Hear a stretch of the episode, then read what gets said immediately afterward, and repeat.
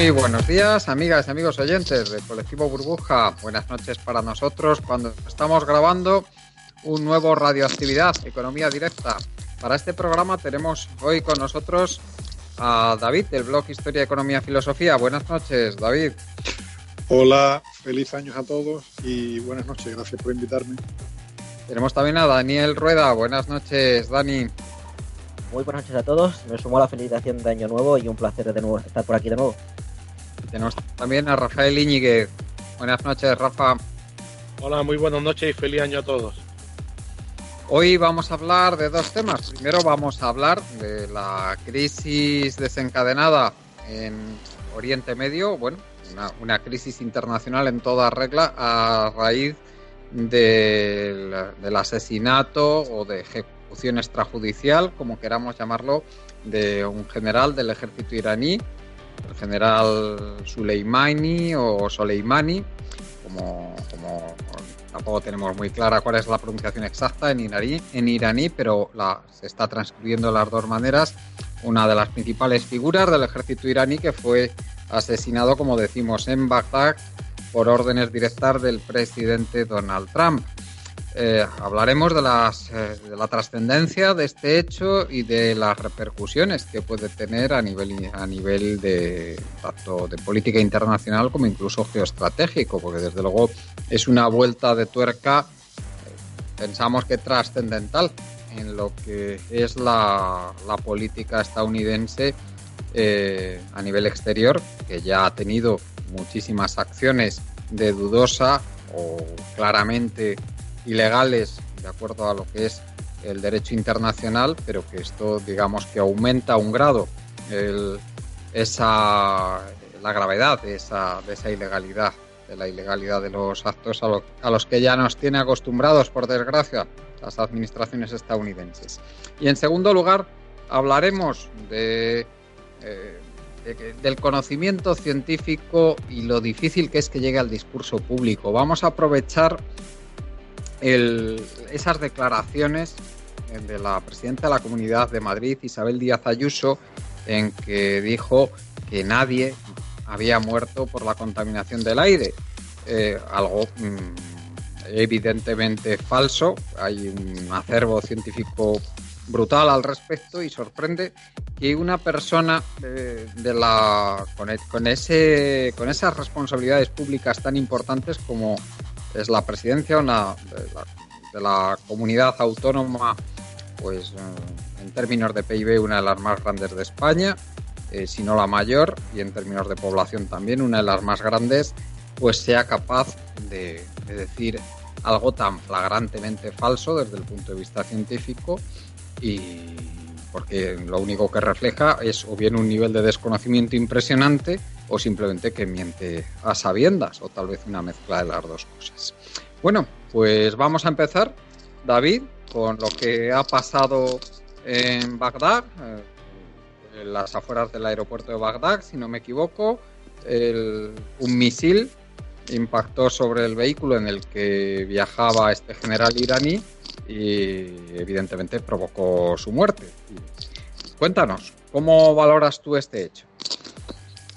Bueno, eh, aquí de momento en, en, la prensa y tal, por lo que leo en la prensa española, pues generalista, eh, no se ha hecho demasiado eco, que ha aparecido alguna noticia, pero todo ha quedado muy tapado por lo que de verdad ha sido la noticia, digamos, estrella ahora de, de los últimos de, los últimos días, que es la investidura de Sánchez, etcétera. El tema político interno ha pesado muchísimo más. Bueno, los temas internacionales siempre quedan un poco relegados, pero eh, esto, esto que ha ocurrido mmm, puede, no, no se sabe porque es difícil aventurar exactamente qué va a ocurrir en el futuro, pero dado la gravedad de, de, de este tema, mm, la gravedad con respecto a, la persona implicada, la persona que ha muerto y las implicaciones que puede tener, si este, este, este, este, incidente escala, o sea, si se produce una escalada de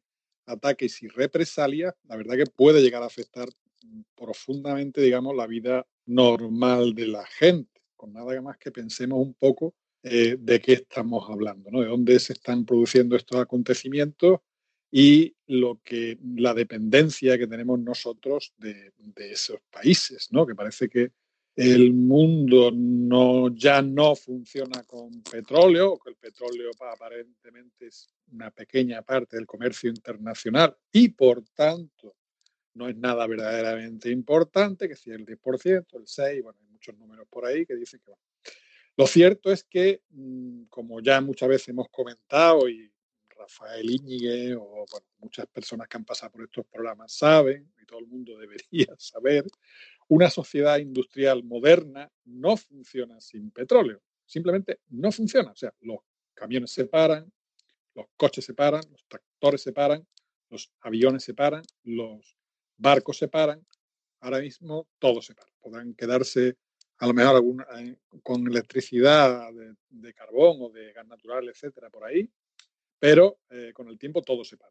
Todo, absolutamente todo se para. Eso se vio un poco ya, alguna muestra de, esos riesgos en las grandes crisis eh, petroleras, los shocks petroleros de 1973 y 1980, pero eh, jamás, digamos, llegaron a ser algo muy grave. En lo que podemos estar viendo, evidentemente puede pasar de todo, desde que sea una crisis en breve y pequeña y todo pase, hasta eh, si las cosas escalan mucho, podemos ver algo que puede, puede no digo que vaya a ser, no, no creo que las probabilidades sean más probabilidades de que pase que no, pero podemos estar cerca de un, de un incidente en esa zona que puede ser mucho peor potencialmente incluso que las crisis de 1973 y 1908. En cuanto al efecto sobre el suministro de petróleo. Eh, voy a repasar un poco lo que ha sucedido, ¿no? porque esto no es que sea algo que, digamos, sea totalmente sorpresivo o no venga ya de una serie de incidentes y de problemas que llevan arrastrándose desde hace ya tiempo, ¿no?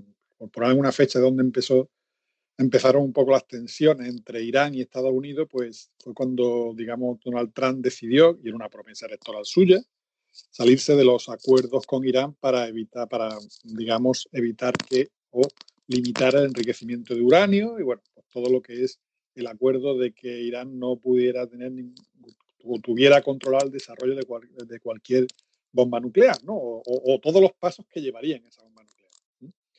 Eh, desde pasar determinados límites de, enriquecimiento de uranio, etc.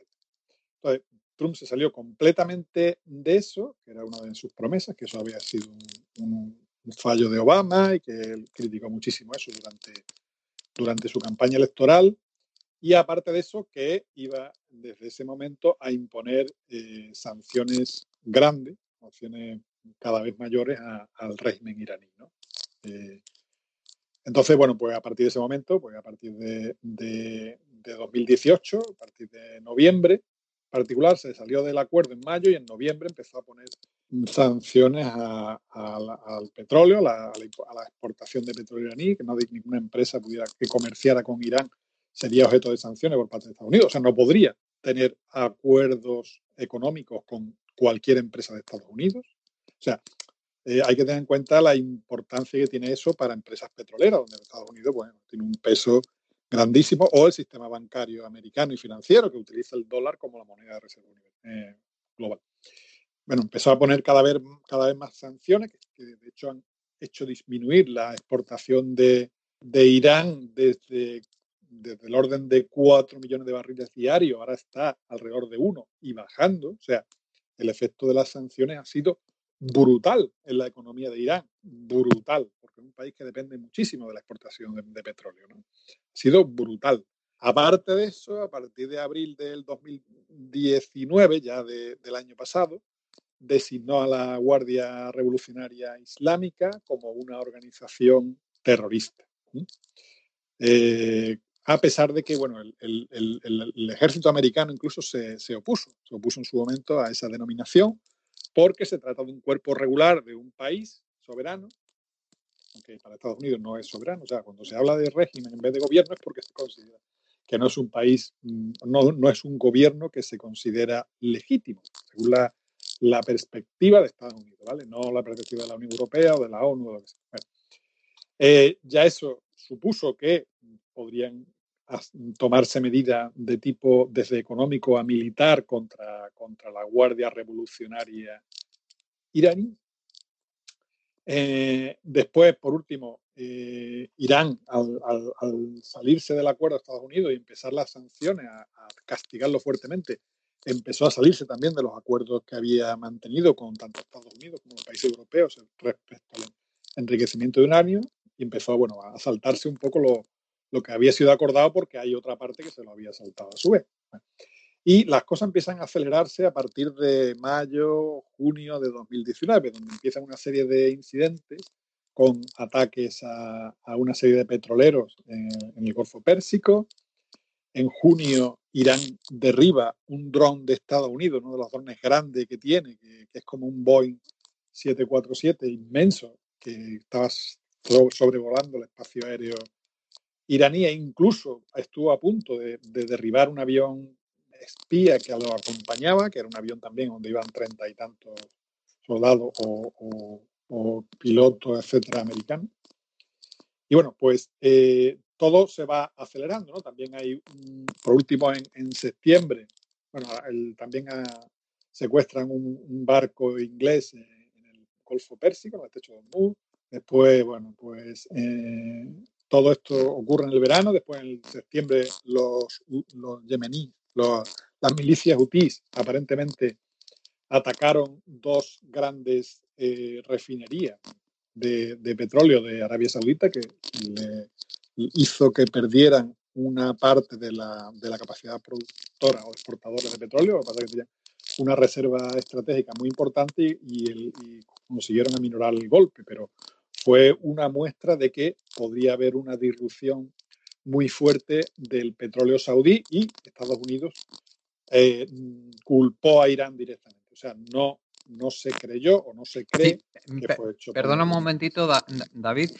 Si, me hacéis el favor, podéis poner Rafa y Dani el, micro en silencio. Eh, bueno, Dani ya lo tiene. Rafa, si me haces el favor, porque creo que está entrando un ruido.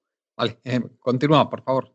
Bueno, eso fue otro, otra advertencia, digamos, que se sospecha que también forma parte de la escalada. O sea, Irán estaba haciendo que sus que las sanciones económicas lo, lo, estuvieran estrangulando económicamente una barbaridad y se sospecha que una parte también es la dinámica de, de Irán de, digamos, forzar un tipo de acuerdo o, digamos, presionar a Estados Unidos desde el punto de vista de la tensión internacional para que bajara la presión económica sobre el país. Por último, una serie de protestas masivas también en Irán, en Irak, tanto en Irak como en Irán, en los últimos meses, que bueno, pues parece ser que fueron aplastadas, digamos, también por, parte del, régimen iraní, que incluso cortó el acceso mm, a las redes sociales e internacionales, globales, a, Irán.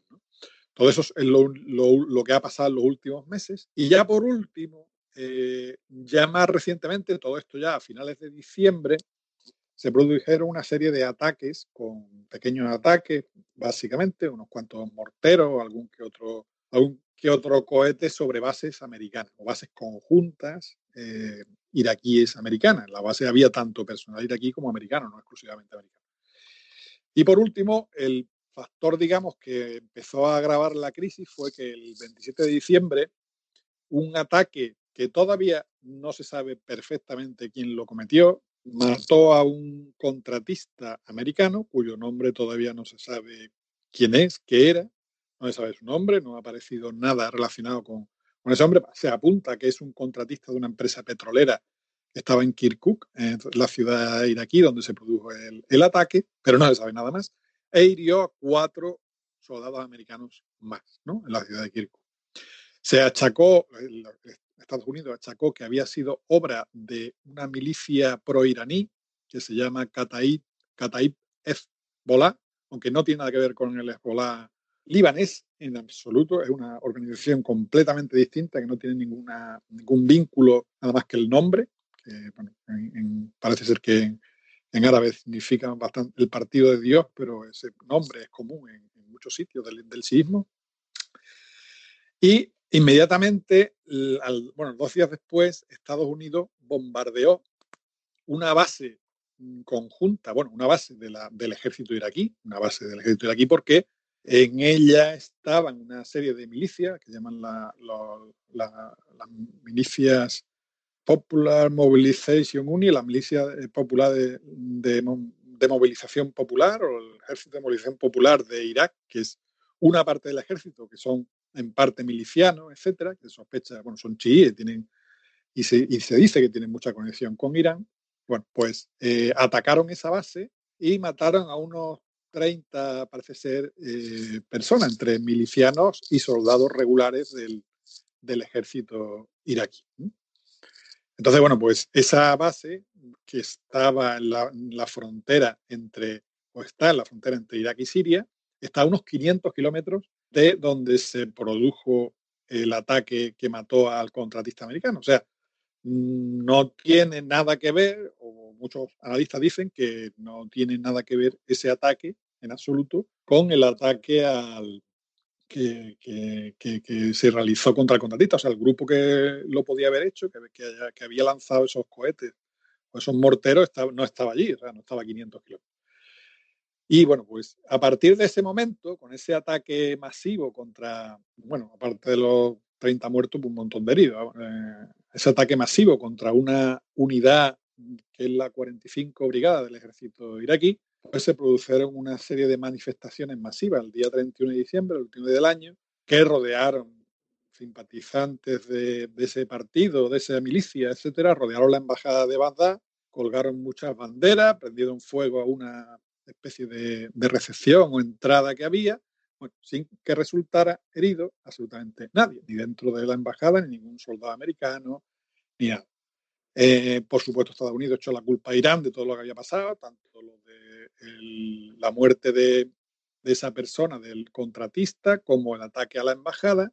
Y el día 2 de enero es cuando se produce el ataque que culmina con la muerte de Qasem Soleimani eh, saliendo del aeropuerto de Bagdad, que iba aparentemente sin ningún tipo de protección. Bueno, dos, iban dos, eh, dos sub dos todoterrenos grandes que iban acompañados de su séquito, pero no iba, digamos, totalmente de incógnito, ni, ni se trataba de un, era un vuelo regular que venía, creo, de, de Siria o de Libia, no recuerdo, no, perdón, o del Líbano, no recuerdo exactamente, pero un vuelo regular, eh, totalmente mm, abierto, o sea, no se trataba de una operación rara de que entraba de forma irregular, sino con conocimiento de las autoridades iraquíes.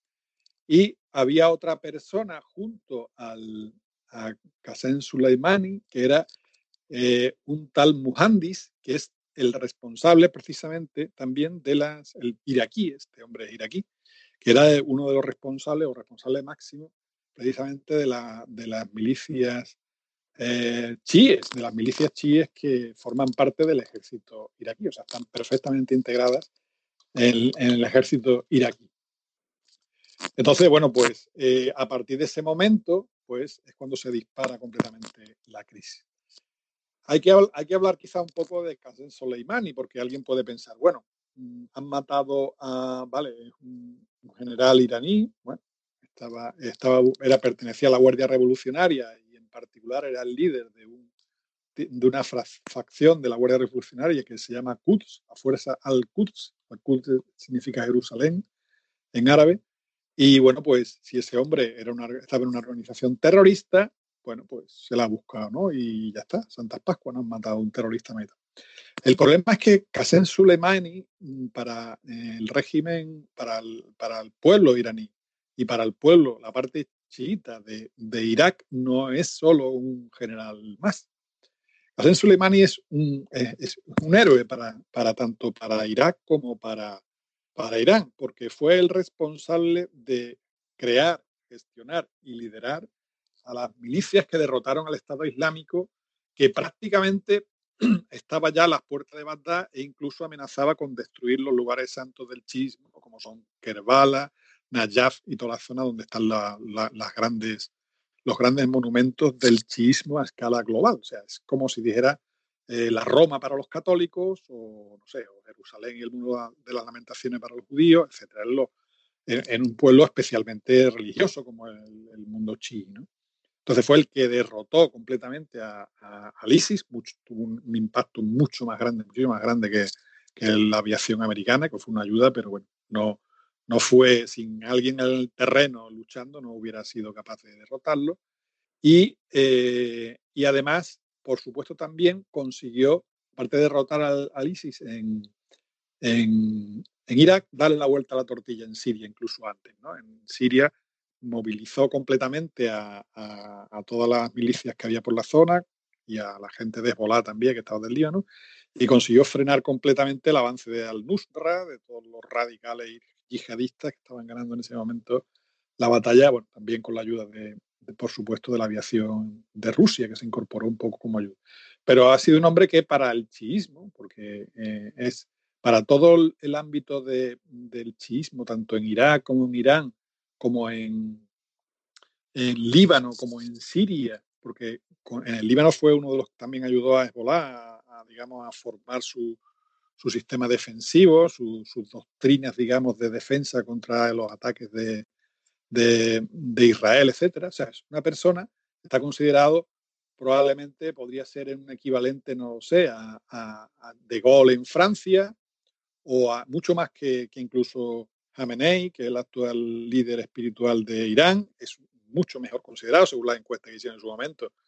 Era abrumador, ¿no? El 90% de los iraníes lo consideraban la figura más destacada del régimen. No sé a quién, con quién compararlo en otro país, ¿no? No sé, se me ocurre ahora mismo fácilmente, a lo mejor Churchill en, la cima de su, de su defensa de Inglaterra contra Alemania, en el año a lo mejor 40 o 41, se podría considerar algo así, el equivalente a que hubieran matado a Churchill en, en Inglaterra en esa época, o a, no sé, a, algún, a Patton en Estados Unidos, o a MacArthur hubieran matado allí, no sé, una personalidad de estas únicas, un líder nato, una persona querida absolutamente por todo su pueblo, como se ha demostrado en la, eh, en, la, grandísima, los millones de personas que han atendido a sus funerales y en general por todo el mundo, por todo el mundo Aparte de eso, según parece, este hombre iba a un, a un encargo de unas conversaciones de, parece ser, de entendimiento, de paz o de una serie de propuestas para, eh, digamos, un entendimiento con Arabia Saudita, que parece ser que era el motivo por lo que había llegado invitado por el gobierno iraquí. O sea, además, iba en una misión aparentemente de paz cuando se produjo el ataque, ¿no?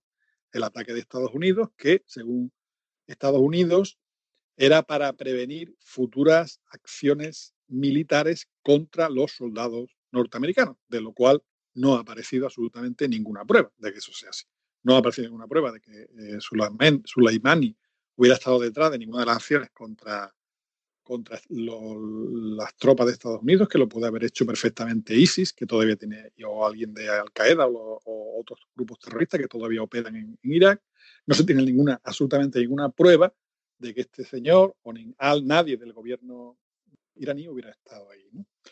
Y un poco en eso estamos. A partir de ahí, pues evidentemente Irak ha, perdón, Irán ha dicho que va a responder eh, contundentemente contra Estados Unidos por, este asesinato, que lo va a vengar con, dureza.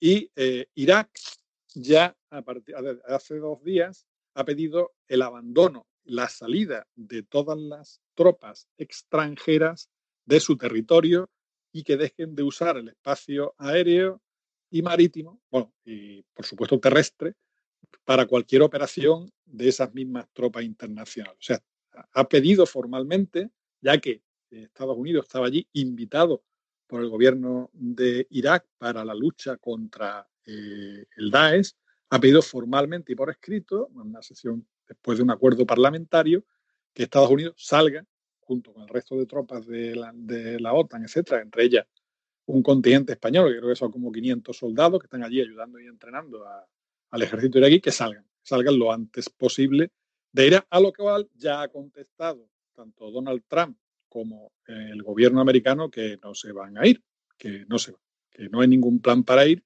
y que de momento no se van a ir a, ningún lado.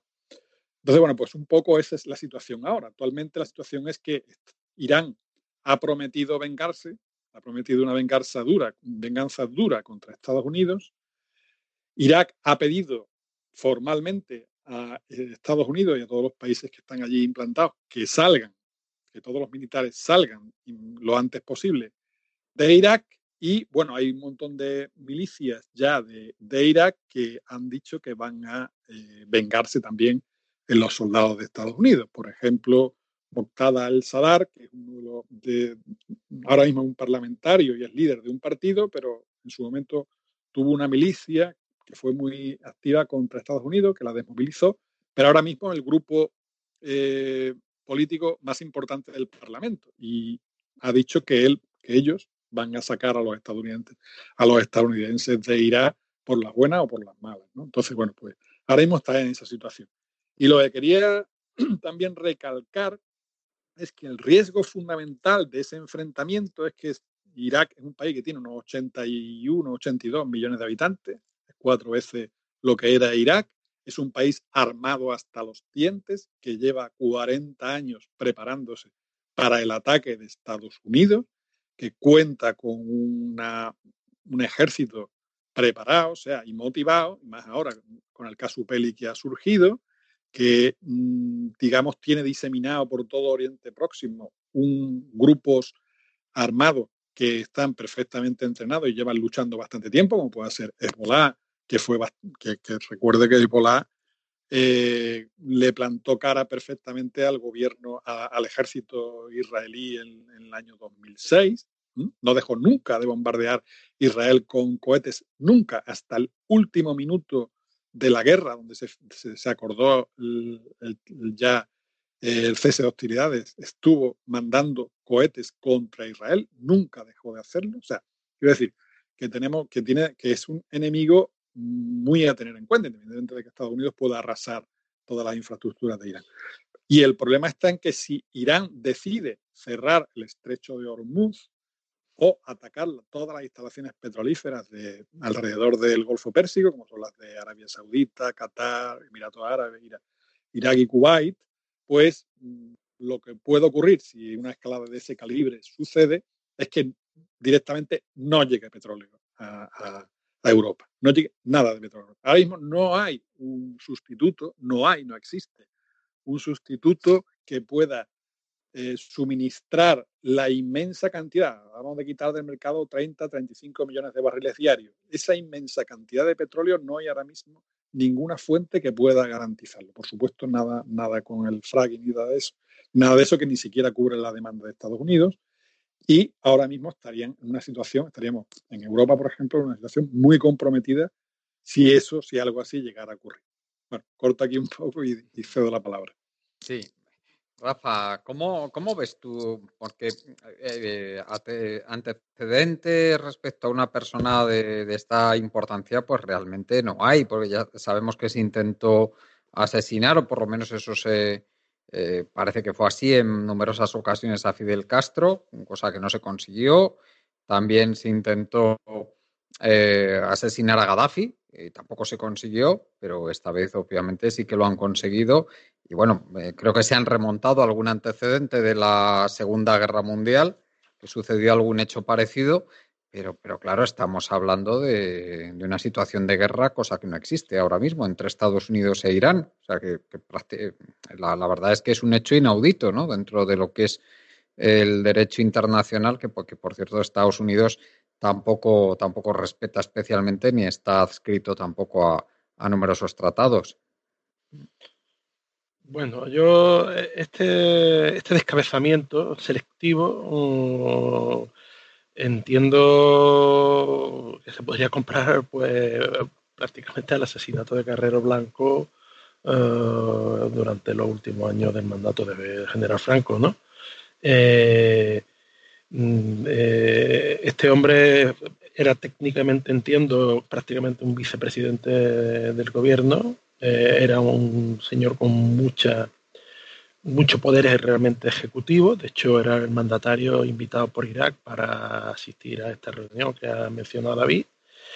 Y yo creo que ha impactado a todo, fin, a todos los sectores, sobre todo económicos, eh, el que se haya decidido matarlo de esta forma mm, perfectamente voluntaria ¿eh? y publicada por la Casa Blanca eh, en un acto, digamos, oficial de ir a visitar un país aliado y además aliados de aliados, como ha sido Irak hasta ahora, puesto que eh, su gobierno, eh, para mantener la paz con respecto al Estado Islámico y el suministro de petróleo, por todo lo que es la, seguridad mundial de suministro de petróleo exportado desde la elipse eh, de lo que es todo Oriente Medio, y, y, la verdad que no se habla mucho de él porque en realidad yo creo que, salvo unos, sectores privilegiados, deben tener la información concisa de lo que está pasando. Los mercados están ahora mismo muy cautelosos, descontando que pueda ocurrir cualquier cosa. lo principal que ha ocurrido ha sido eh, una tensión en los precios y, una relativa prudencia en todas las noticias que están saliendo de allí pero la verdad que es una situación tremendamente delicada, ya no para Estados Unidos, que realmente, bueno, pues mm, dada su situación actual en la cual de los prácticamente 21 millones de barriles diarios que consume 13, los llega a producir él, aunque 8 son de fracking. Pero bueno, su balance neto de importación y exportación de productos petrolíferos que no de petróleo ahora mismo se salda con exportaciones, él tiene ahora mismo el liderazgo mundial la producción de petróleo y el liderazgo lo sigue teniendo por comercializarse en dólares en el mundo y prácticamente por tener entre la bolsa prácticamente de Nueva York y Londres todo el comercio del petróleo eh, centralizado en empresas que dependen de, de la influencia digamos, sí, bueno, del pacto tan norteamericano-británico, ¿no? Los aliados naturales que han existido siempre de, de habla inglesa, ¿no? Y que junto con la City de Londres y Nueva York prácticamente eh, tienen prácticamente la totalidad definitoria de, de, todo lo que sucede económicamente en el mundo, sin despreciar a los mercados asiáticos, pero que precisamente son ahora los mercados asiáticos los que más compiten con, con, con, el mercado norteamericano y europeo y sobre todo inglés, ¿no? inglés y norteamericano. Y eh, precisamente Estados Unidos, que haya un cierre de Hormuz no es el más perjudicado estratégica ni comercialmente. El perjudicado realmente, la, la mayor parte del petróleo que pueda que sale de Hormuz van para los grandes competidores económicos de, occidentales, ¿no? O sea, eh, llámese Corea del Sur, llámese eh, China, llámese India, llámese Pakistán, llámese Japón. El problema eh, lo tienen realmente estos gigantes de la economía, que si, si Irán decidiera y hoy día tiene militar y tecnológicamente eh, posibilidad de hacerlo, cerrar el estrecho de Hormuz, el vuelco en el, en el panorama económico, militar eh, y estratégico en el mundo tendría que sufriría un, entiendo una gran una gran sacudida porque estamos hablando de la mayoría de los países que he dicho son países con potencial nuclear Pakistán India China particularmente, y, estos países no pueden permitirse el lujo de perder los más de 20 millones de barriles diarios que salen, que salen en forma de, petróleo flotando por petrolero hacia, hacia el reparto de los déficits de, importadores que tienen estos, estos, gigantes, ¿no? Gigantes en población y gigantes en economía y gigantes eh, en comercio mundial. Eh, el por qué ha ocurrido, yo entiendo que mm, eh, habría que aplicar el, principio este de a quién beneficia, ¿no? ¿A quién beneficia, no?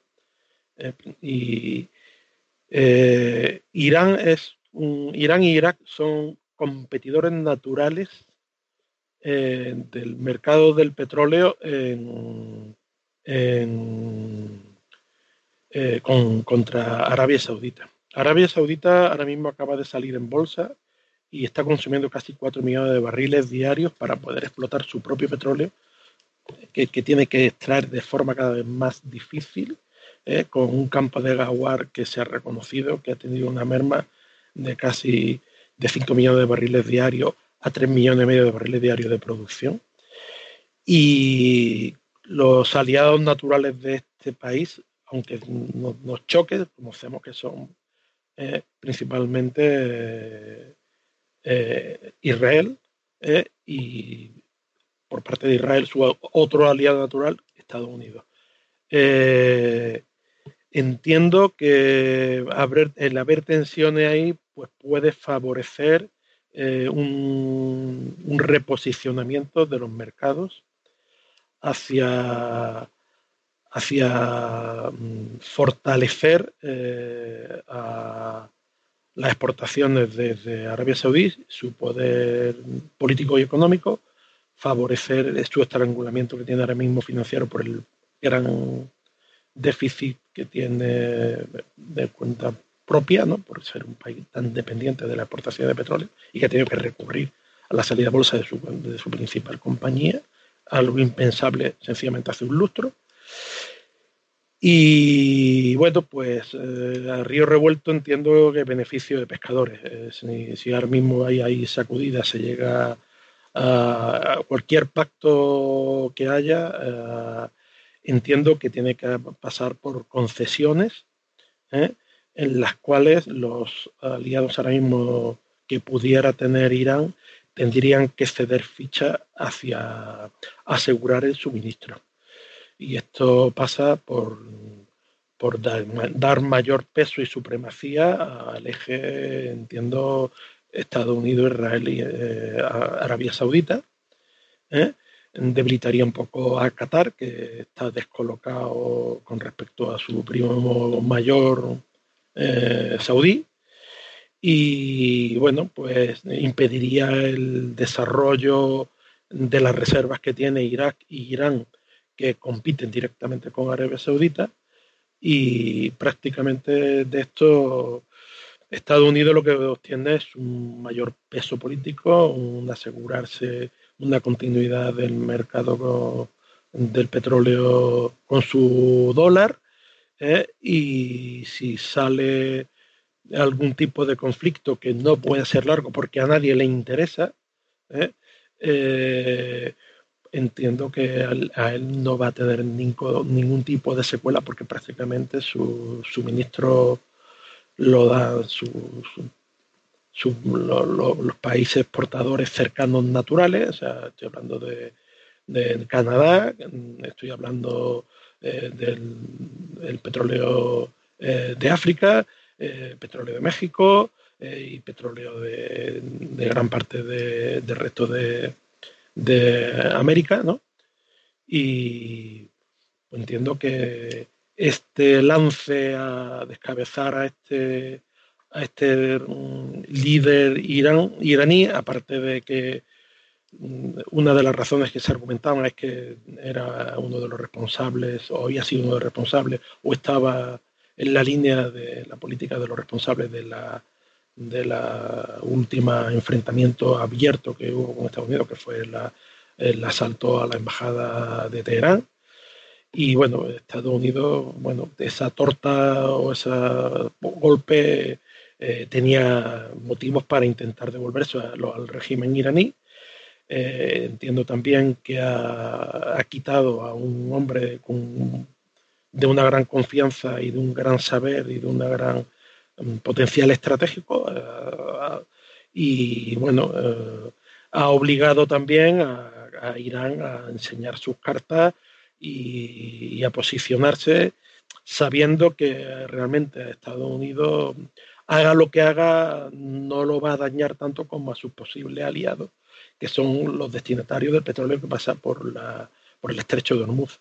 En fin, entiendo que ha sido una jugada estratégica, mm, evidentemente eh, con, unos potenciales de cambio geoestratégico muy, muy, muy, muy grandes.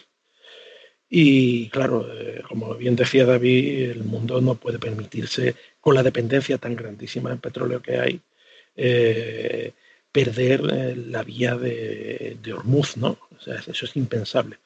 Es impensable y, además el equilibrio de fuerza que hay eh, con respecto a lo primero que he dicho, que son todo potencias con capacidad nuclear, en un mundo en el cual eh, tendemos a cada día más a llegar al cenit de, real de la producción de petróleo y por supuesto en el que estamos ya en el cenit de la energía per cápita, eh, entiendo que, que mm, el, el, escenario es muy, muy, muy, muy, muy delicado y creo que, y creo, y sobre todo espero eh, que se arregle eh, mm, en, fin, algún tipo de acuerdo un poco a la fuerza que va a obligar a todo a tragar saliva, alguno a tragar hiel y, y que va a reposicionar una mayor fortaleza de quien yo creo que, que son los mayores beneficiados, ¿no?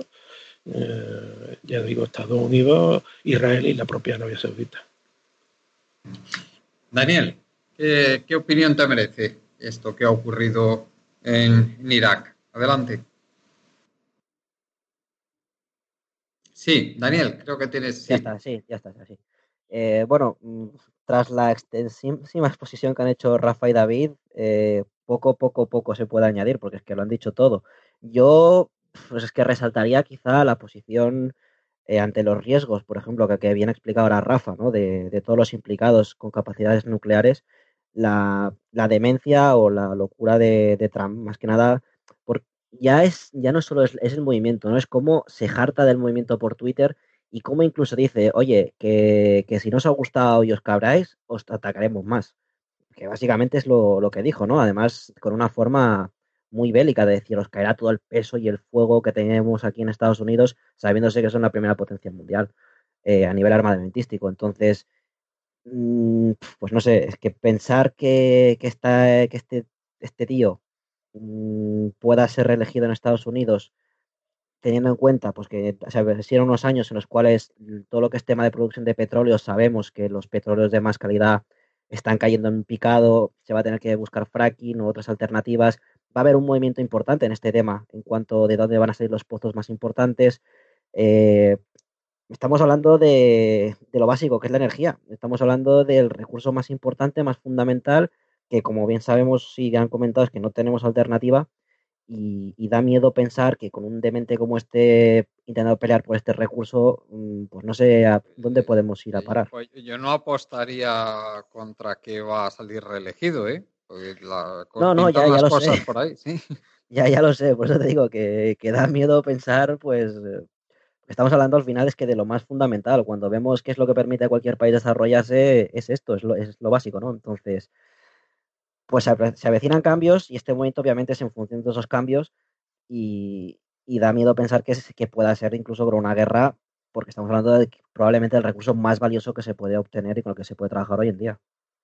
Y poco más que añadir, es que ya ha sido muy extenso lo que han dicho David y Rafa, la verdad. Eh, no sé si quieres añadir algo sobre este tema, David.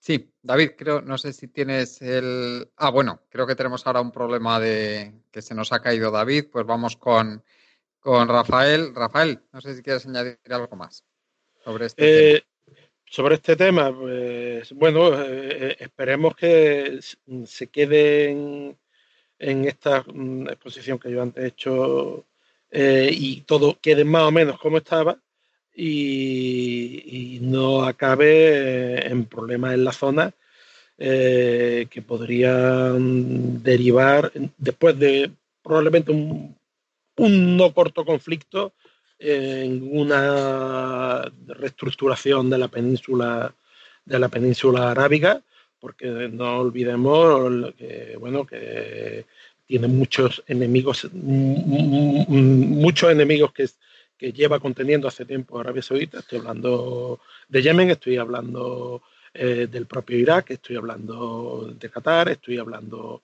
eh, de, de, todo lo que no es el, el, el, musulmán suní, ¿no? el propio Irán.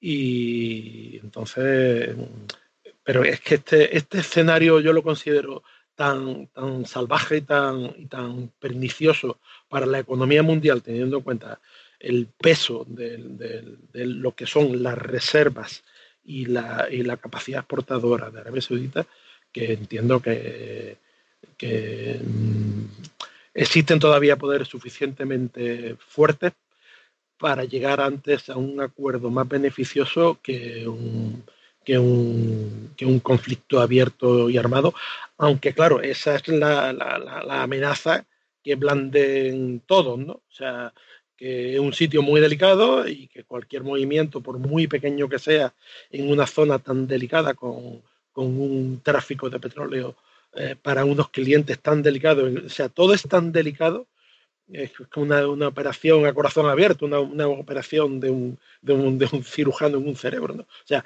aquí no puede haber ningún movimiento extraño en el bisturí ¿no? de, la política. ¿no? Y yo entiendo que eh, principalmente también por, el propio sentimiento económico, ¿no? Eh, que a nadie interesa que eso pueda ocurrir. Pero claro, si ocurriera, evidentemente veríamos cambio de la frontera, cambio de geografía, eh, pero lo, veríamos desde un panorama de cartilla de racionamiento y una economía de guerra, porque es, eh, evidentemente es que no se nos puede olvidar, ¿no? O sea, que la globalización viene del petróleo, que todos los suministros básicos y la, y la cadena de suministro que tenemos hoy día, desde el agua hasta cualquier alimento o medicación o, sistema de transporte o, sistema eléctrico pasa por el petróleo, ¿no? O sea, eh, todo el sistema urbano que, hemos definido de redes de, de, asfalto que es propio petróleo, en el cual vivimos, depende del suministro constante de petróleo. Y además, cada vez alardeamos más de que en el año 2020 ya vamos a pasar de los 100 millones de barriles diarios, vamos hacia los 101 millones de barriles diarios. ¿no? Entonces, eh, en este momento, pensar que se pueda cerrar Hormuz y que el 70% de las reservas mundiales de petróleo y el, 40% de las exportaciones o el, o el 50% de las exportaciones se pueden poner en riesgo eh, por los intereses de cuatro países, de los cuales los cuatro tienen potencial nuclear. Eh, se me ha olvidado decir que Israel también lo tiene, lo doy, lo doy por hecho para, por, la, por, la, por los escuchas de este programa.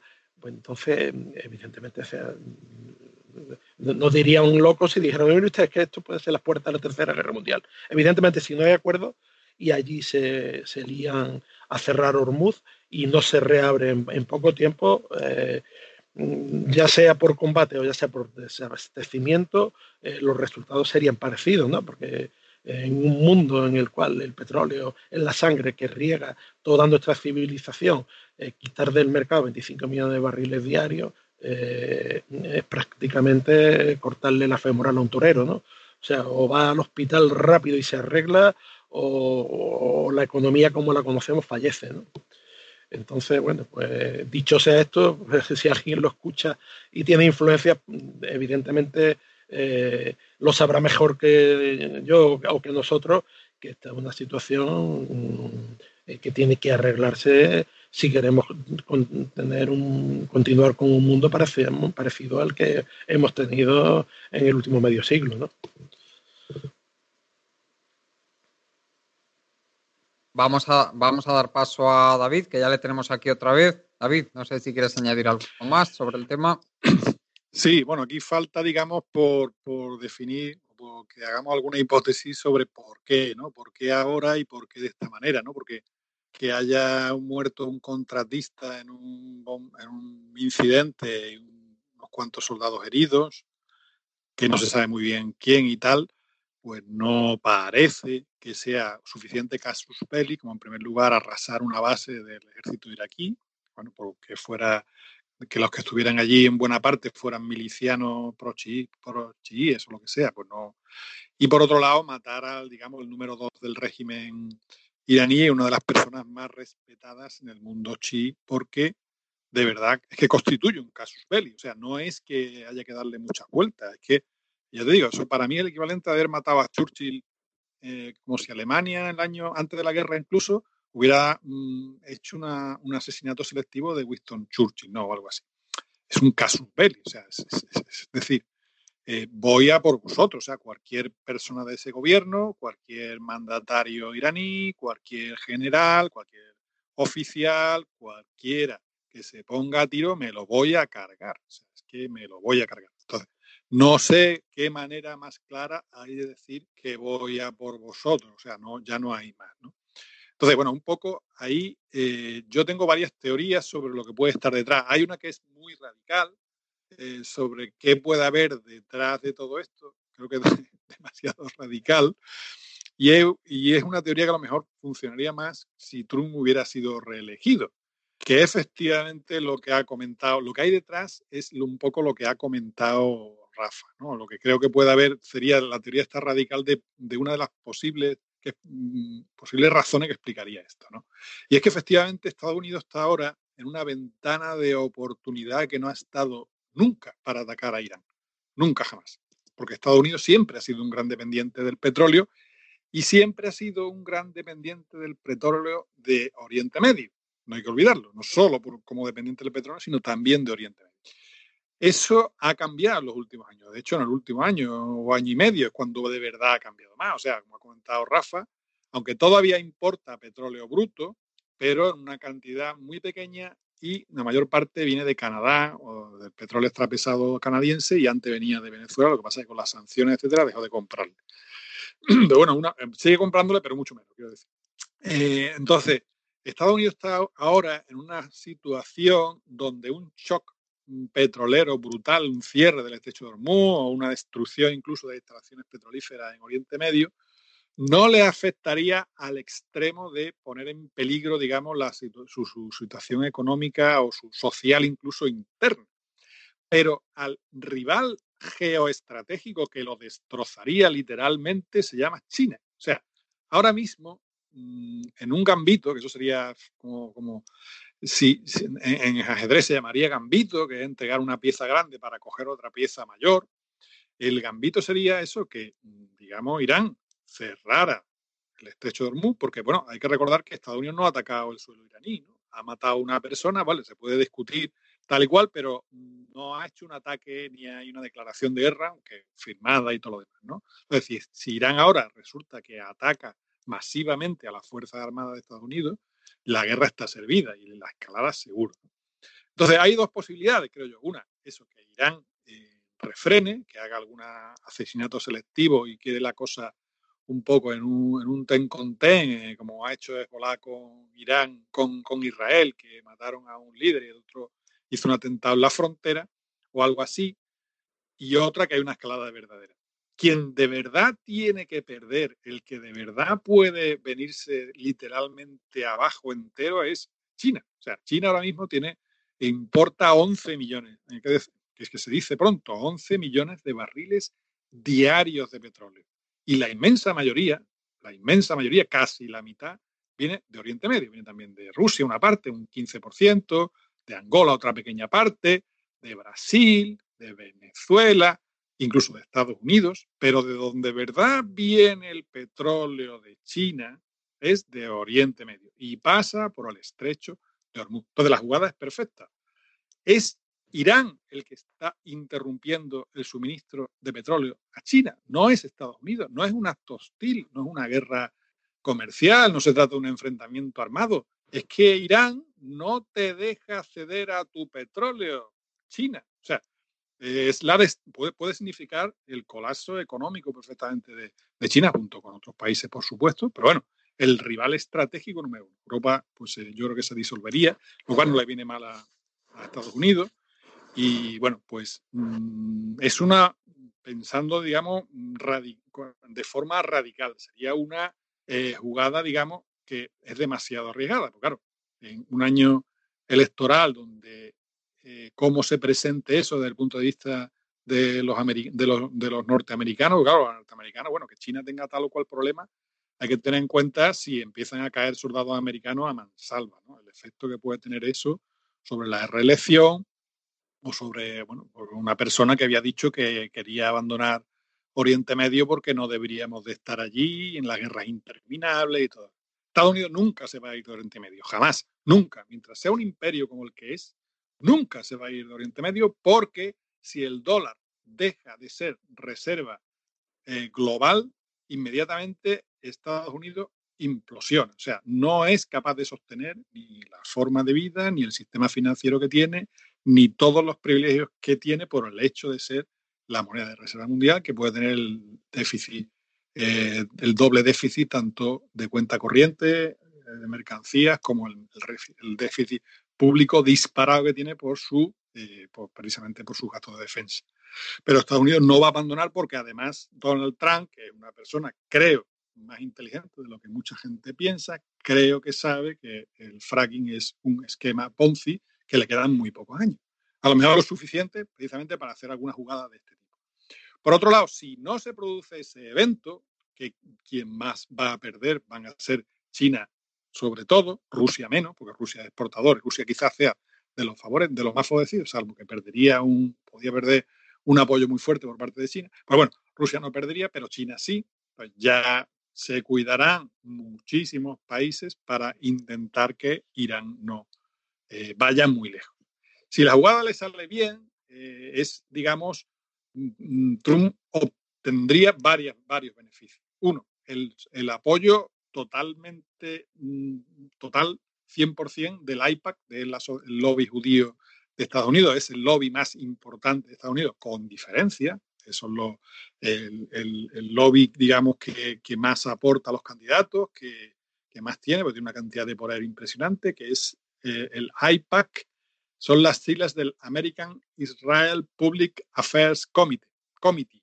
Hizo una reunión con 20.000 miembros en 2016 y allí tuvieron que, digamos, entre comillas, vender sus políticas, tanto Hillary Clinton como Donald Trump en el año 2016. O sea, tiene un poder impresionante el lobby judío.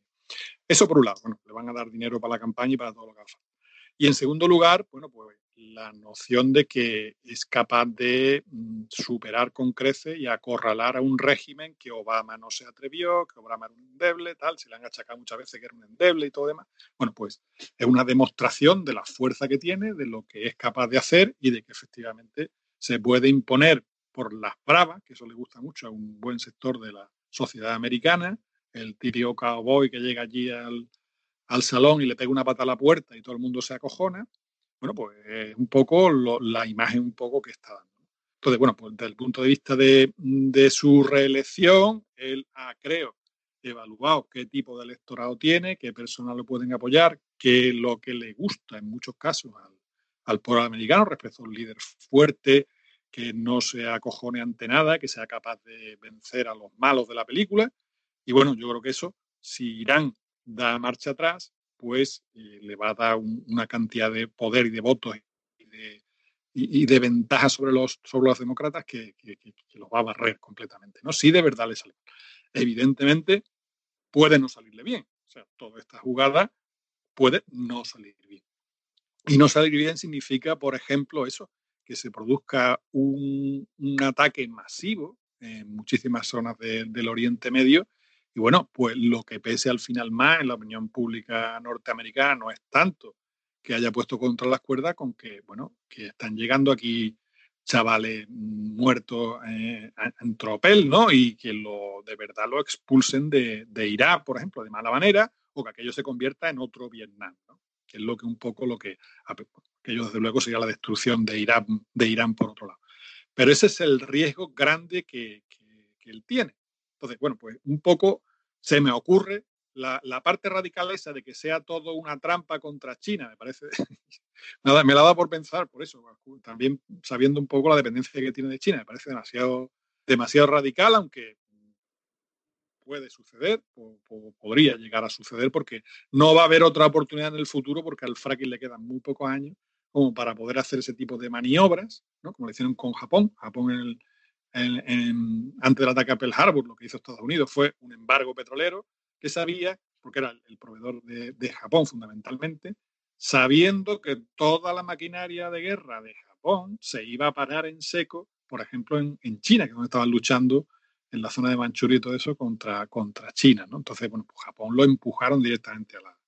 Fue empujado directamente a la guerra porque o bien empezaban una guerra de, para hacerse con los yacimientos petrolíferos del sudeste asiático o todo el ejército y toda la economía de Japón se paraba en seco con el, embargo que hizo tanto Estados Unidos como Inglaterra a, Japón, fundamentalmente Estados Unidos. Pues ese tipo de jugadas pues son las que hacen que tú puedas derrotar en un momento dado o puedas forzar la mano de un rival geoestratégico, en este caso sería China, sin tener que disparar un tiro, sin tener que atacar el país, sin tener que nada, por lo mismo le vuelven la economía 40 años atrás, ¿no? por decirlo así. Y bueno, ya creo que no, ya un poco más de la cuenta, no creo que sea lo más probable, creo que lo más probable es lo otro, es, hacer una jugada de póker de decir, bueno, pues esta gente no se van a atrever, no se van a atrever y yo voy a venderlo esto internamente y creo que voy a conseguir un apoyo de una serie de lobby y una serie de grupos y voy a poder, digamos, mejorar mi posición porque ah, no entiendo otra manera de explicarlo como no sea en clave electoral en este momento. Mm. Muy bien, pues si queréis pasamos ya al segundo tema del día.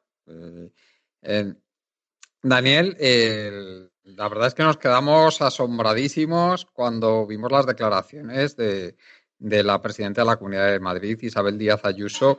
Y yo creo que, el, tema no, no, es baladí, eh, porque es que tiene es simplemente la punta del iceberg de, un problema gravísimo que hay, en que eh, todo este acervo de conocimiento científico que se va acumulando, pues llegue a las instituciones y al discurso público, al discurso de los políticos y, qué decir tiene, pues al conocimiento general del público. Adelante, Daniel, eh, si quieres comienza explicando un poco por qué eh, fue tan tan escandaloso lo que dijo la, la presidenta de la Comunidad de Madrid. Adelante.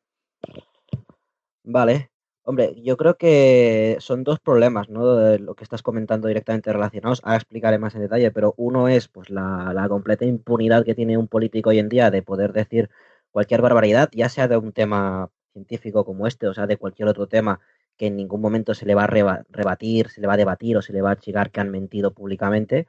Y el otro es la completa desconexión de lo que se considera cultura popular desde mi punto de vista de lo que es la ciencia. Cuando consideramos lo que es conocimiento genérico que todo el mundo debe tener, lo que es la parte científica no entra o es muy minoritaria cuando, mm, bueno, pues digamos que vivimos en el mundo científico tecnológico y es algo que hemos desarrollado mucho y que se podría considerar esta cultura, el, hecho de qué es lo que hemos conseguido descubrir, ¿no? Eh, todo esto viene por parte de unas declaraciones que hizo la, señora Díaz Ayuso, eh, no recuerdo en qué radio, lo hizo en una radio, diciendo textualmente que nadie había muerto en la comunidad de Madrid a causa de la contaminación. Eh, y dijo eso y se quedó tan ancha. Entonces, eh, ¿por, qué se, ¿por, qué es tan así? Bueno, porque ya se, se, sabe desde hace muchísimo, hay muchos estudios que demuestran que la contaminación eh, es muy mala. De hecho, los primeros estudios, las primeras muestras datan del principio de la revolución industrial. Es decir, cuando en Inglaterra empezaron a poner fábricas y de repente al cabo de un par de años la gente estaba muriéndose por todas partes y expulsando cada vez que tosían, se dieron cuenta de que eso no era bueno. Ahora, ¿qué pasa? Que eh, debido a los procesos que utilizamos hoy en día, las partículas tienen unos tamaños mucho más pequeños que entonces y no son visibles, pero los efectos que tienen sobre la salud están documentados, se siguen documentando y se siguen estudiando, porque aún hay mucho más que estudiar, porque aún nos quedan muchas cosas que descubrir de los efectos que tienen este tipo de, partículas de contaminación, sobre todo en las grandes ciudades.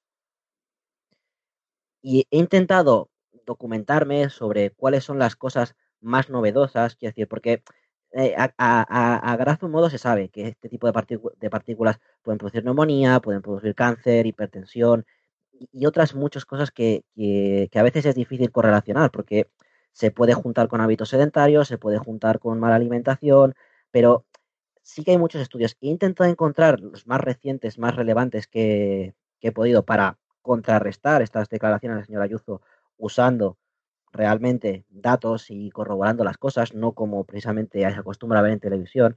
Y lo primero puedes decir, si buscáis el informe de la Organización Mundial de la Salud, ellos estiman en 4 millones de muertes al año las que son causadas por la contaminación de partículas en el aire. Eh, pero esto es un estudio de la Organización Mundial de la Salud. He encontrado otro también bastante reciente, bueno, tiene un año, un año del European Health eh, Journal, de, por hecho por Oxford, en el cual ellos estiman el doble, estiman 8 millones de muertes al año a causa de la polución.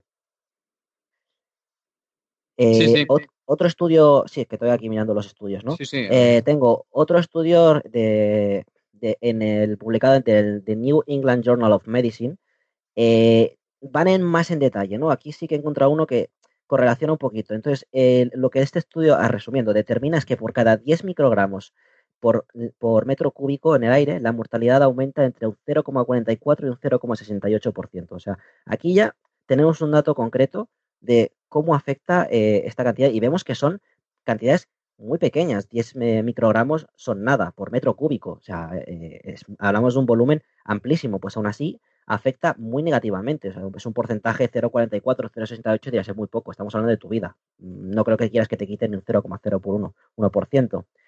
Pero, por ejemplo, un artículo que sí que encontré que me preocupó muchísimo, eh, era un artículo en el King's College London, en el cual eh, asociaban la contaminación atmosférica a trastornos de déficit de atención y de hipertensión en niños, incluso también lo relacionaban con una reducción de casi el 5% del volumen del cuerpo calloso en el cerebro.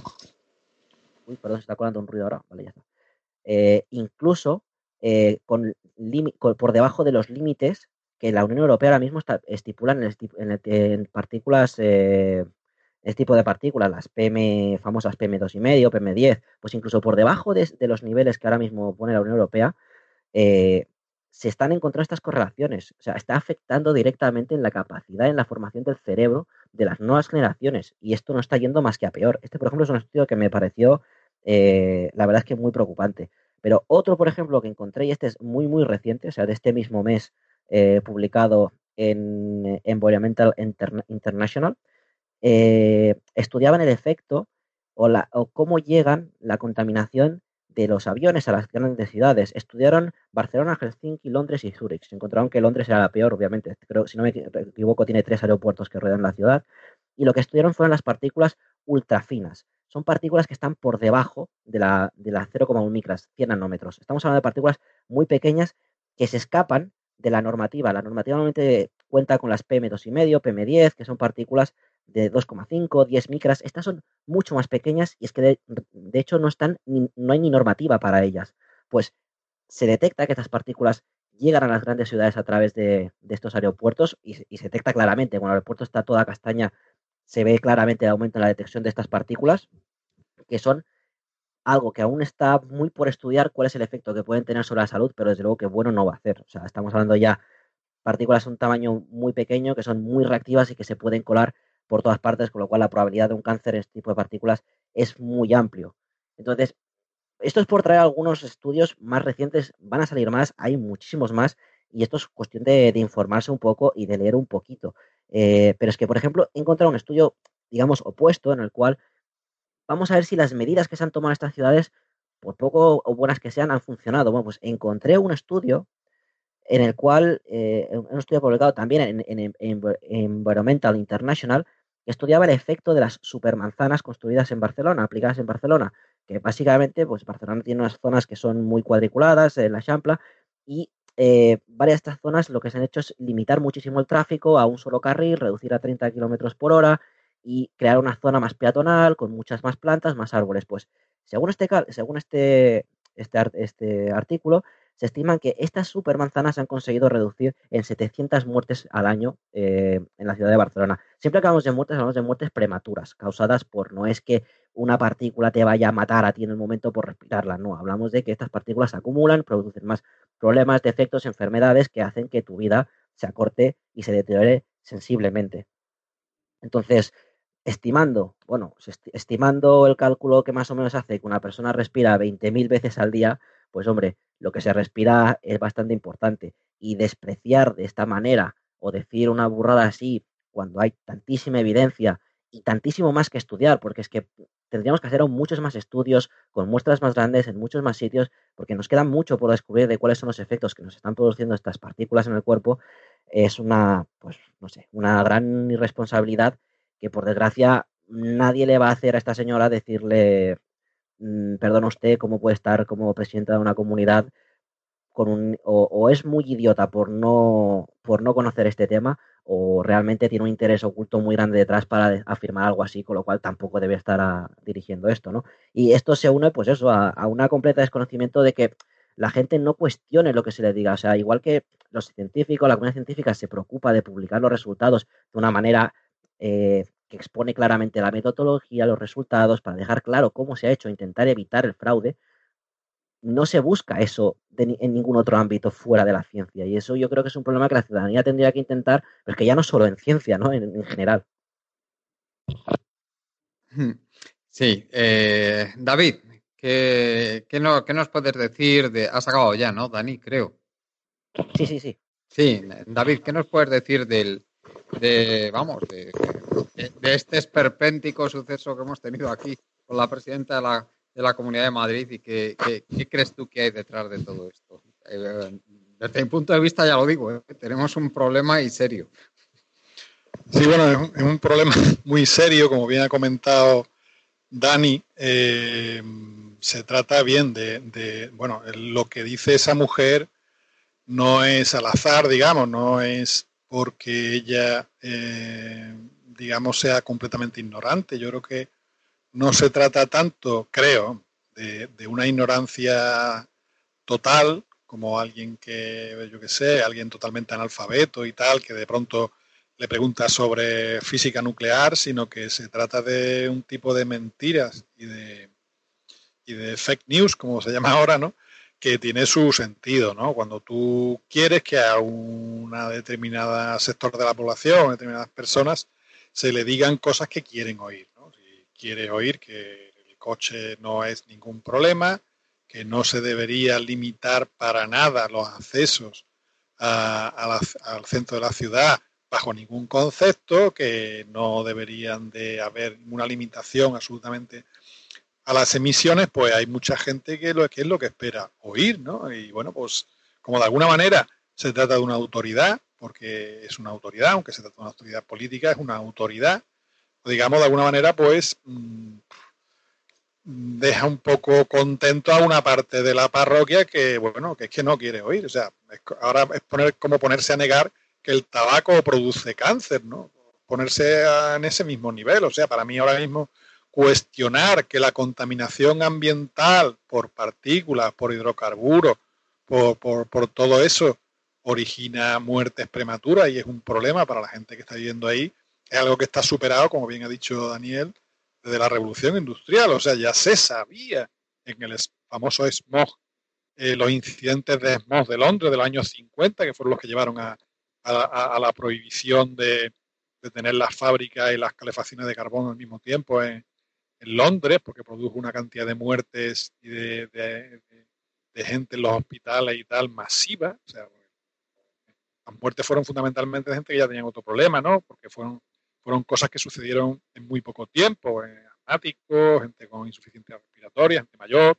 Fueron cientos de personas, ¿no? En varios incidentes del famoso smog, la niebla esa que sale muchas veces en las películas de, de Sherlock Holmes o de Jack el Destripador, etcétera, que es una mezcla explosiva de vapor de agua condensado, como son las nieblas, con contaminantes de todo tipo, óxido de azufre, de nitroso, muchas partículas, cuando se quemaba carbón a lo bestia, sin filtros ni nada. Y bueno, eso tenía un efecto, bueno, y los coches, por supuesto, también contribuían con sus emisiones, un efecto que fue masivo contra la salud de la población. Evidentemente ahora pues no llegan a ese extremo los incidentes, o sea, de un día para otro no, no salen los, las urgencias llenas por, porque de pronto ha habido una nube ahí tóxica completa, pero el efecto es menor, pero a más largo plazo. como el tabaco, ¿no? El tabaco, la gente que se fuma un paquete de tabaco no va al hospital normalmente, pero bueno, 20 o 30 años sí va al hospital por causas que no son precisamente naturales y eso está ya demostrado. ahora mismo ya no hace falta que nadie diga nada, que ya eso se sabe. Evidentemente, bueno, pues eh, claro que sí, seguro que si ha muerto. Yo he vivido en Madrid y he notado perfectamente, por ejemplo, la diferencia de tender la ropa fuera, esa costumbre de, intentar secar la ropa en Madrid fuera y cuando la recogía, es un olor que yo no he visto en ningún sitio, ¿no? Donde he estado viviendo, ni en Sevilla, ni en Huelva, ni en Cádiz, ni en ningún sitio. He visto yo eso, ¿no? Un olor completamente a, carbonilla, a, no sé, hidrocarburos, digamos, no sé cómo calificarlo, que impregnaba completamente la ropa, ¿no? Cuando se formaba esa, y se forma esa boina oscura, negruzca que se forma encima de Madrid con la de que hay una inversión térmica y bueno, y las calefacciones están a tope. O sea, eso seguro, eh, garantizo a todos los que nos escuchan que eso es muy pernicioso para la salud. Lo diga quien lo diga. Bueno, y quien quiera vivir así, bueno, que ponga el tubo de escape dentro de su casa del coche y bueno, e intente estar ahí unas horas, ¿no? Bueno, pero eso es generalizado, efectivamente, como bien ha dicho Juan Carlos, es, un problema que va más allá de esta anécdota de esta mujer en particular y es un problema ya generalizado de, bueno, de, digamos, de, a mí me, me vine a la cabeza, por ejemplo, la gente que somos más mayores, como Juan Carlos, Rafa y yo, ¿no? Dani creo que además es muy joven para eso. Cuando recuerdo perfectamente el síndrome tóxico, cuando el envenenamiento por el aceite de colza, hubo un ministro, se llamaba creo Sancho Roff, que dijo que eso lo producía un bichito que si se cae al suelo se muere. El envenenamiento por, por aceite de colza desnaturalizado del año, creo que fue el 80 al 81, no me acuerdo final, bueno, el hombre ese hizo un ridículo tan espantoso que hizo lo que tenía que hacer y alguien le dijo que, mejor se fuera para su casa y dimitiera. Muchas veces en, España tenemos ese, ese problema además, ¿no? Que, que tenemos ministros que no han tenido el mínimo contacto con el campo sobre el que se dedican. O sea, por ejemplo, en sanidad, ¿no? De sanidad, cuando uno analiza, por ejemplo, los de Portugal o los de Francia, los de Alemania, son gente que han tenido una trayectoria en el ámbito hospitalario o bien como gestores o como médicos, como encargados de sanidad de muchos sitios. Aquí en España, el primero que pasa por la puerta, que a alguien le parece, ¿qué, qué cartera le doy a este señor? Pues se le da, ¿no? No existe ni el más mínimo respeto a, la profesión, a las carreras, al conocimiento, etc. Eso es generalizado en todas, salvo el caso de, la cartera de Economía y Hacienda, que bueno, normalmente ahí se tiene un poco más de respeto, básicamente, porque hay que ir a cumbres y hay que hablar directamente cara a cara con personas que están formadas y queda como un poco mal que vaya un analfabeto radical allí, ¿no? A esos sitios, queda como un poco feo. Pero salvo esa cartera, si uno analiza la historia de, de los ministros del gobierno de España, es para echarse a llorar. O sea, gente que, no, no, hay por dónde cogerlos, ¿no? No tienen información sobre lo que están hablando, ¿no? En cualquier, en cualquier, en todas y cada una de las carteras, ¿no? De industria, de medio ambiente. es, absolutamente penoso, ¿no? La mayoría son abogados. Eh, el abogado es aparentemente la profesión que más predomina en el ámbito de la política y son gente, bueno, que tienen un conocimiento legal, pero no tienen absolutamente ningún conocimiento técnico y, bueno, tienen es después eso, la caterva de asesores y tal, todo eso. Pero bueno, eh, de un país que pretende, pretende tener una excelencia, que la gente se forme, que la gente tenga una capacidad eh, profesional alta, que la gente tal, resulta que nuestro sistema político lo que favorece son gente que no tiene ningún conocimiento sobre las materias, que porque tienen una afinidad o, tienen una lealtad eh, a toda prueba pues, con, el partido, acaban siendo pues ministra de esto, ministra de lo otro, o, secretario de esto, secretario de lo otro. Es, algo, es un mal endémico en España, ¿no? Aquí en, Alemania, pues recuerdo de un ministro que le, en una tesis le, le, sacaron que había copiado un párrafo, un párrafo, ¿eh? no estamos hablando, no recuerdo de qué era el ministro pero hablamos de que copió un párrafo, no la tesis entera, ni, ni fue regalada por una universidad, sino una, tesis doctoral muy potente, donde un párrafo lo había copiado de otra tesis y no había reflejado que se trataba de otro autor. Y por eso dimitió. Dimitió en Alemania, los que son doctores, las profesiones, el, el conocimiento se valora una O sea, ahí no se juega con esas tonterías. No se juega en un país donde la formación, que la gente sepa lo que tiene entre manos, que la gente sea eficiente en las cosas que hace, que para eso se supone que son las profesiones, las, formaciones y los doctorados, pues no se tolera esa cosa. Bueno, aquí los ejemplos que tenemos son absolutamente lamentables, empezando por el presidente del gobierno actual y terminando por todos los que han pasado, ¿no? Con respecto a la cantidad de, cosas que han hecho en su currículum y de falseamientos y de trampas y de historias, ¿no? Es, eh, eh, eh, es verdaderamente lamentable. Y esta mujer, pues no es, no es una excepción. Lamentablemente ocurre igual en todos los partidos, que yo sepa. Bueno, habrá alguna excepción en alguna comunidad autónoma y tal, que yo ahora mismo desconozco, pero lo que llega mayoritariamente de, lo que conozco es que efectivamente es algo bastante generalizado que las personas que, llevan como responsables esos temas, pues dice muy poco además de, la capacidad que tienen los partidos políticos de enganchar con gente de valía. Pues claro, si los partidos políticos fueran de otra manera, como deberían de ser, pues es de esperar que gente de valía, gente que pueda poner, eh, digamos, un conocimiento, una profesión o un bagaje, un currículum previo potente, pues se sumaría, digamos, al proyecto del partido. Lo que se ve que debe de, los partidos deben de, de, hacer el efecto contrario, o en España está ocurriendo el efecto contrario, que es que alejan de su cercanía completamente a las personas que tienen una validez intelectual o profesional potente, ¿no? es lo que se ve un poco que, todo lo que tocan lo convierten en mierda, digamos. Eso es un poco lo que tengo que decir. Creo que es una, auténtica metedura de pata. Creo, creo, que no le va a doler la cabeza en absoluto, porque hay una parte, creo yo, de, su electorado que estará súper contenta con lo que ha dicho. Y no lo va a poder poner a la práctica porque hay una serie de legislaciones, tanto a nivel nacional como europeo, que no van a dejar, digamos, que, que digamos haga este tipo, que, llegue mucho más lejos que unas declaraciones absurdas o estúpidas y de verdad pues haga un cambio radical en, las medidas medioambientales que pueda tomar tanto la Comunidad Autónoma de Madrid como el Ayuntamiento de Madrid. Mm. Pues Rafael, adelante.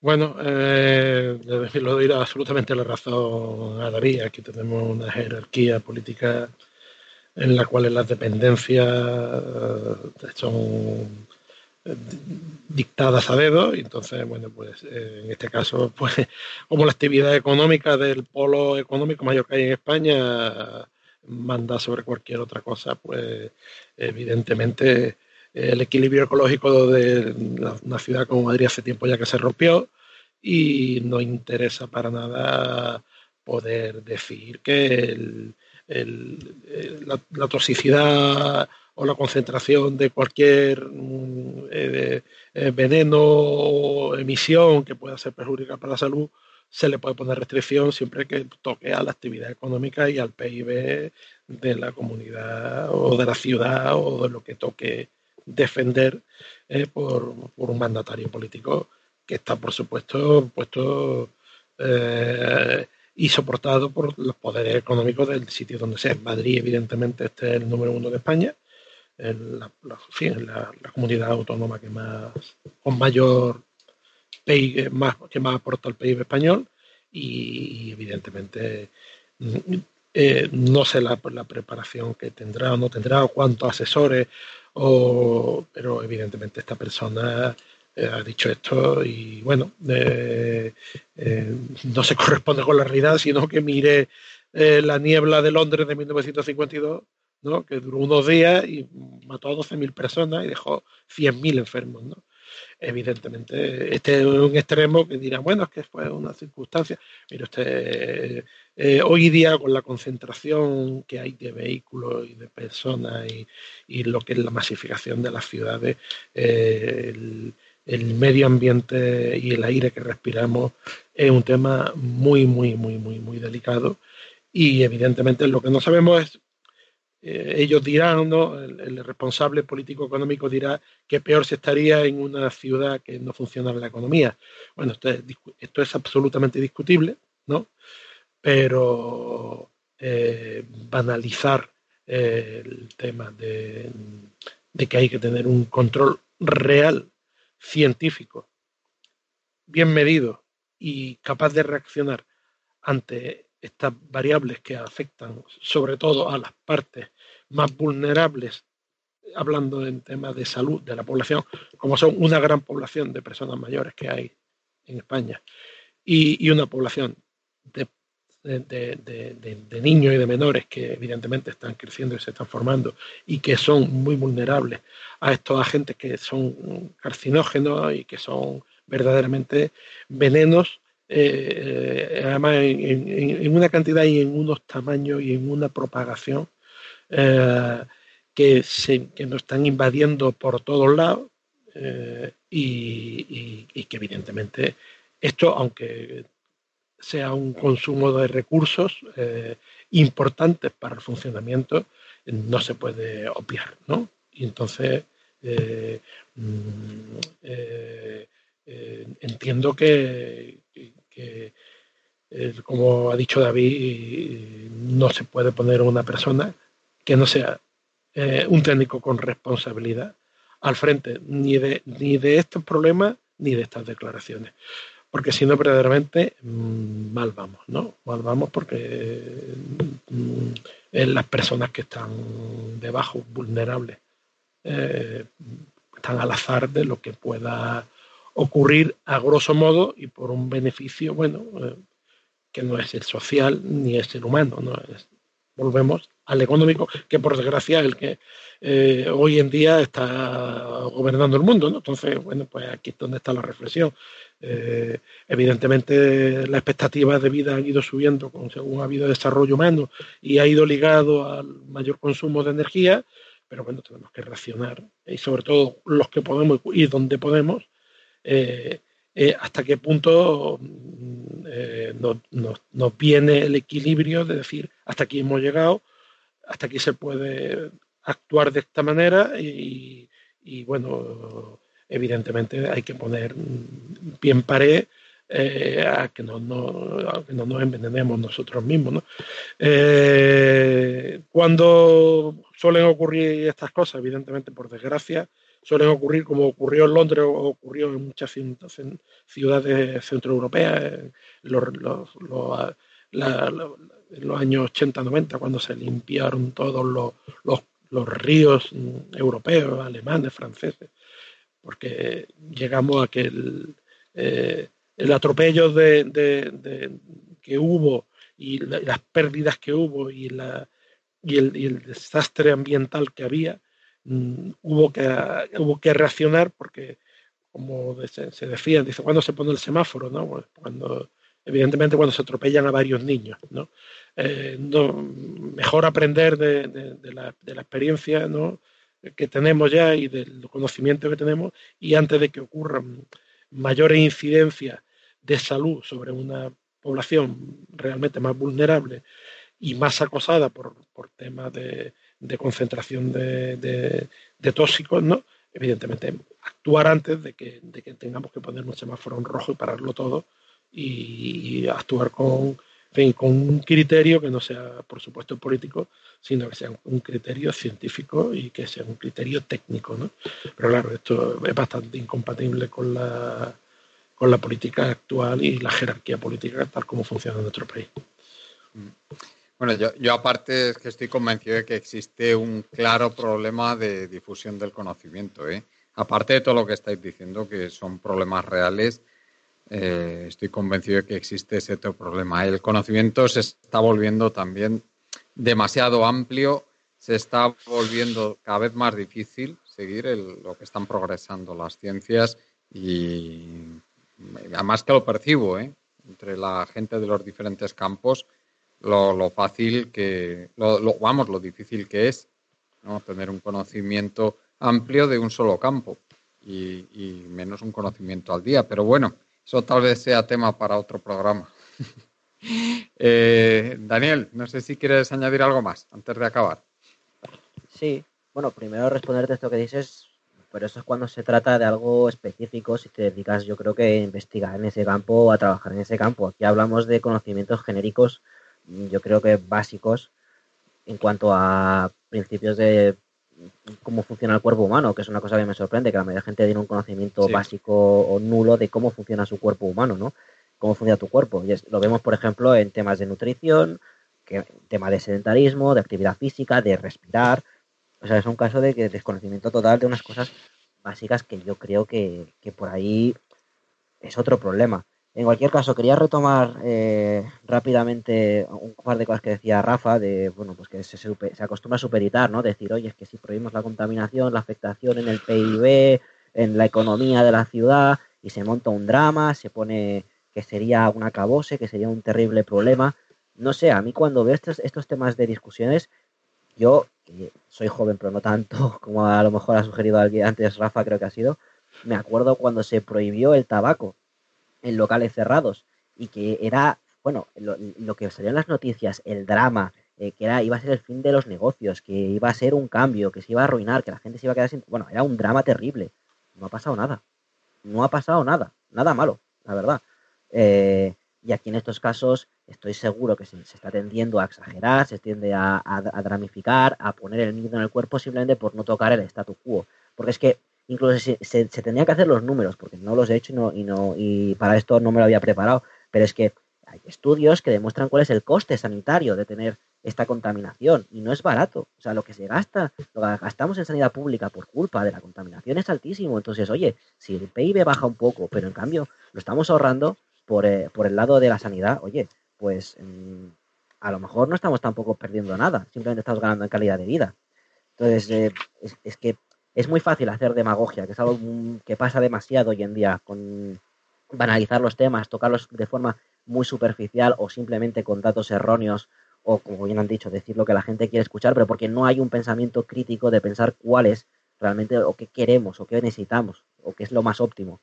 Entonces, bueno, cuando vemos que en estos casos, en muchos casos siempre se prioriza tema económico, siempre economía, empleo, a la salud, porque no se percibe ni se llega a cuestionar que pueda haber otro modelo económico, que pueda haber otro tipo de productividad. Cuando se supedita el, el statu quo del sistema económico actual a, a, la, digamos, a la salud, al bienestar, pues hombre, pues ahí es cuando está el problema grave y cuando te hace replantear realmente si se trata de una especie inteligente la que está aquí o no.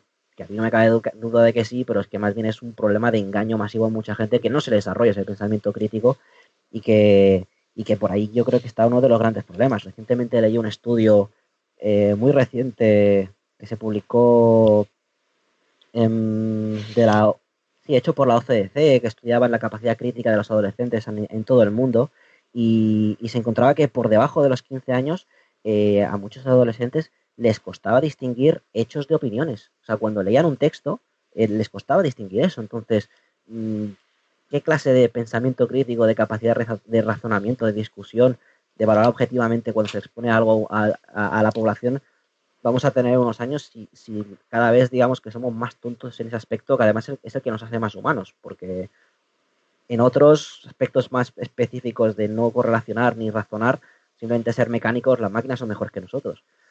Entonces, bueno, era esta pequeña reflexión final la que quería hacer, porque, bueno, es un problema el del aire muy grave, pero es que creo que es consecuencia de otro problema más grave, que es esta falta de, pensamiento crítico y objetivo que, en general nos hace falta, no solo en España, ¿eh? o sea, creo que es un problema muy global, que realmente hay muy poca gente que, realmente sea crítica y objetiva. Pues muchas gracias, Daniel, como siempre, por tu participación. Un placer, como siempre. David, ¿quieres comentar algo más antes de ir terminando? No, yo creo que ya hemos abordado un poco el tema ya lo suficiente y nada, simplemente muchas gracias por invitarme y ya nos veremos en otro. Gracias, eh, eh, David, y si nos puedes dar la dirección de tu blog. Sí, se llama Historia, Economía y Filosofía. Eh, Rafael, si quieres comentar algo más antes de acabar. Bueno, podría decir una, una cosa que, bueno, que que por desgracia cualquier problema que sea que los políticos planteen solucionarlo con el presupuesto se convierte en modelo de negocio e incremento del PIB. ¿no? Entonces, por desgracia, la solución que tengamos pasará por una rentabilidad económica mm, del, del, del, sistema sobre los ciudadanos y sobre el pueblo. ¿no?